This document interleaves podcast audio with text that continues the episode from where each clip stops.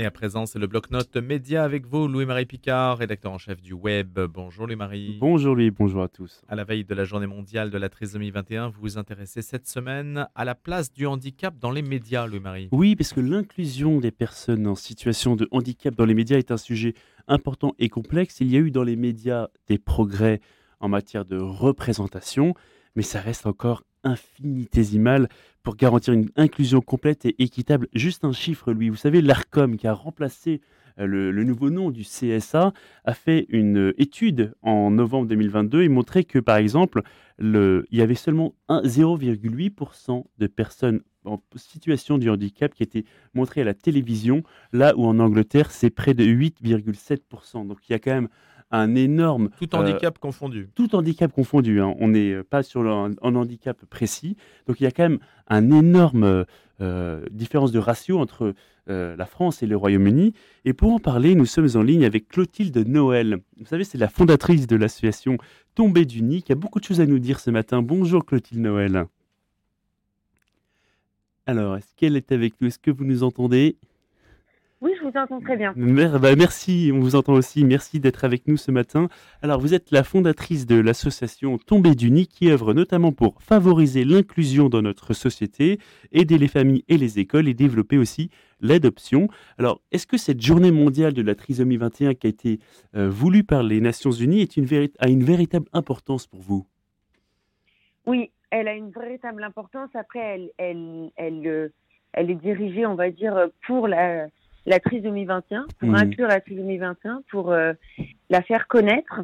Je trouve qu'elle a, euh, et nous on y participe euh, chaque année, de, on essaye de faire énormément participer tous les gens qui nous suivent, mmh. et, et, on participe à cette journée et on participe à créer quelque chose lors de cette journée, parce que ça a vocation à faire connaître la trisomie 21. Et quand on connaît, on a beaucoup moins peur. Mmh, et euh, donc, euh, il y a euh, il y, a, y, a, le côté en effet de, de, de faire connaître, de dire qu'ils existent, et il y a le côté aussi très important d'en faire une journée festive. Oui. C'est-à-dire qu'on a tendance, et malheureusement, on dit qu'ils sont un poids pour notre société, qu'ils sont, qu'ils auront une vie douloureuse, qu'ils provoqueront une vie douloureuse à leur famille, à leurs frères et sœurs, hmm. alors que cette journée permet de renverser les choses de façon euh, bah, de dire euh, ils sont comme ça, ils sont différents, ils sont différents, mais la différence est une chance. Il y avait une très très belle, euh, à un moment donné, il y avait eu une, une magnifique campagne à ce moment-là qui s'appelait Trisomique et alors. Et c'était un jeu de mots pour dire voilà, en fait, il est où le problème?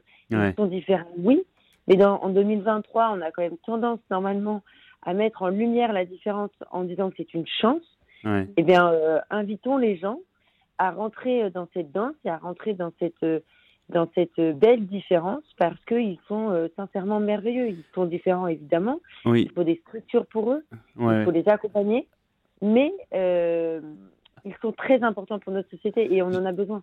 Juste une, chose quand même, parce que ce qu'on voit, c'est qu'une des principales préoccupations en matière de handicap dans les médias, c'est qu'en fait, la représentation est un peu stéréotypée et négative parce que ils sont un peu montrés soit comme des victimes, soit comme des héros, soit comme des objets de pitié.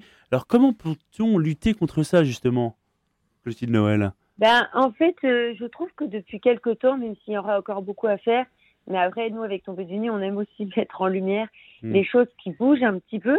Alors, on est loin, euh, évidemment, d'une société idéale où ces enfants seraient accueillis euh, euh, dans leur réelle dignité. Mais il y a des choses qui bougent. Moi, je suis en lien avec Stéphanie Pulanka, par exemple, qu'un jour vous pourrez inviter, vous avez peut-être déjà invité, qui est la réalisatrice de plusieurs films, hmm. dont le film C'est toi que j'attendais, qui était, euh, qui malheureusement en fait n'a pas été au cinéma, qui est passé sur M6 et sur plusieurs chaînes, je crois, et plusieurs fois, hmm. qui a été, euh, qui était magnifique, qui a été une grande réussite et euh, qui était très juste en fait. Parce que je vous rejoins, c'est-à-dire que moi, il y a beaucoup de réalisateurs qui m'écrivent parce qu'on a une communauté de 80 000 personnes et on a évidemment beaucoup de familles qui nous suivent qui ont un enfant handicapé. Hmm. Et on a beaucoup de réalisateurs qui m'écrivent en me disant voilà, je vais faire un, un j'ai fait un scénario avec des enfants porteurs de handicap, euh, donnez-moi des familles. Et euh, en fait, c'est pas euh, pour moi, c'est pas euh, le passage obligatoire pour lui dire oui et avoir confiance. Oui. Moi, c'est tout, tout dépend. de la façon dont est écrit le scénario, ici c'est écrit de façon fin. Juste en fait. Euh, juste, exactement. Et que c'est vraiment réellement pour montrer qui est son, ou alors en effet, si c'est encore pour euh, les railler, euh, oui, voilà.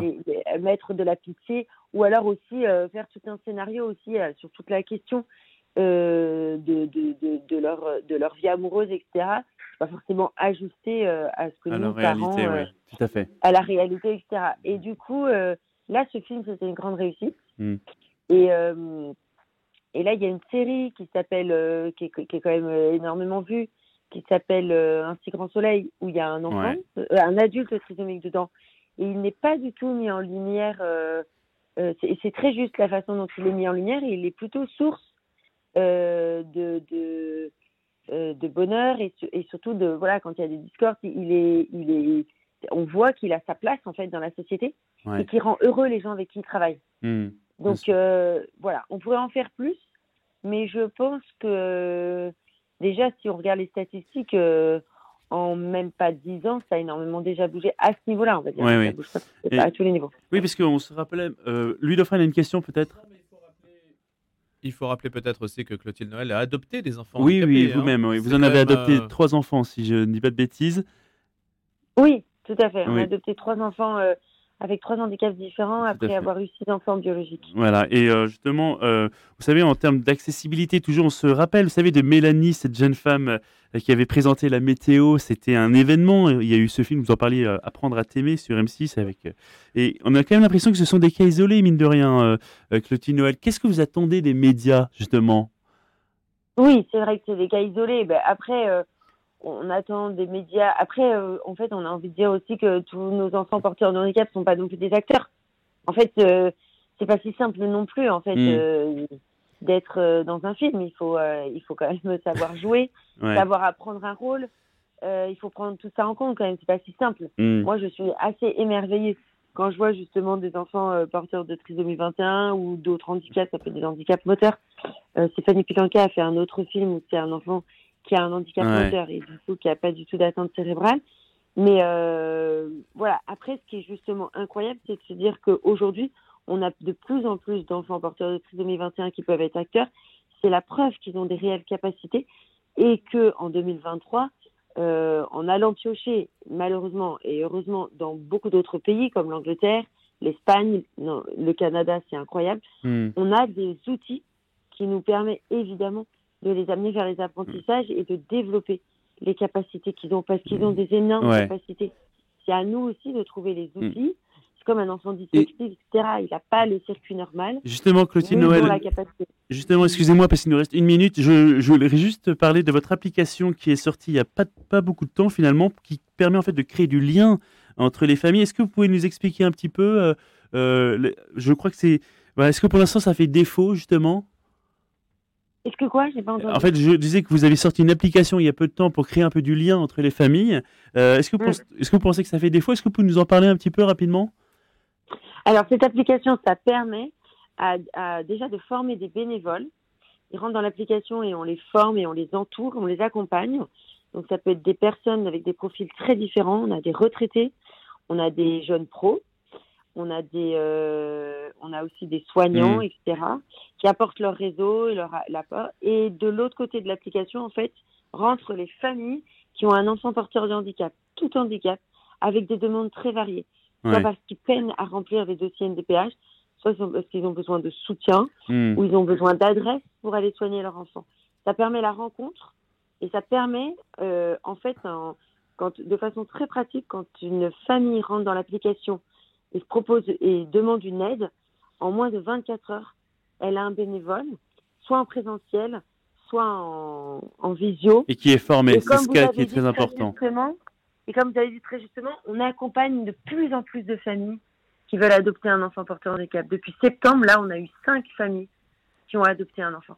Bah, merci beaucoup Clotilde Noël. Je rappelle demain la journée mondiale de trisomie 21. Je vous allez suivre ça. Je rappelle votre application qui est disponible sur tous les, stores, comme on dit, euh, disponible. Merci beaucoup d'avoir été avec nous. Le cœur d'uni. L'application Le cœur d'uni. Le cœur d'uni. Exactement. merci beaucoup. Bonne journée à vous. Merci Louis Et merci à Clotilde Noël et Louis-Marie Picard pour son bloc-notes média.